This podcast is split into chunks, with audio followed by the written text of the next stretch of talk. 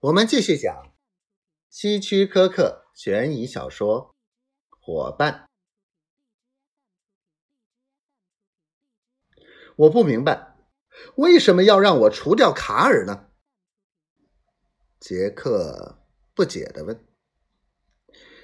总要有人去做的吧？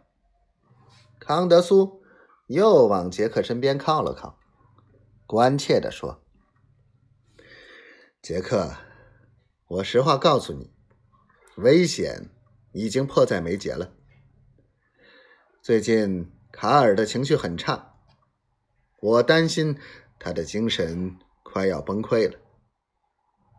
如果那样的话，他一定会向警方自首，供出甘地被杀的事情，甚至还会把有关你的情况告诉他们。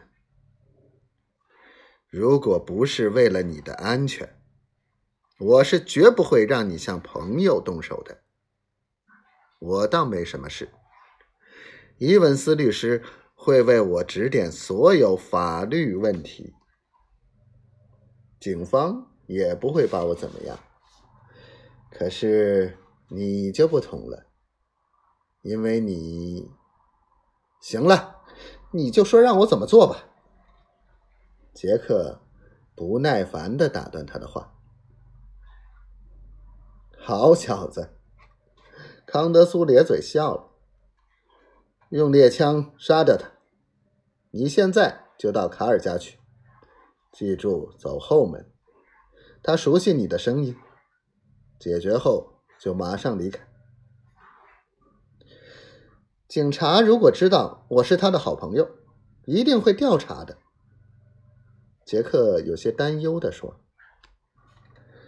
没关系，杀掉卡尔之后，你你只需迅速返回我的海滨别墅就行。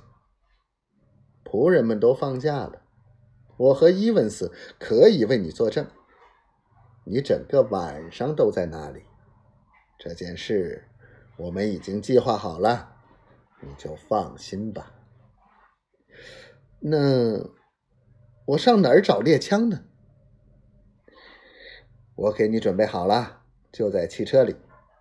我们下楼去拿。杰克和康德苏一前一后下了楼。康德苏小心的从车里取出一个用毛毯裹着的东西。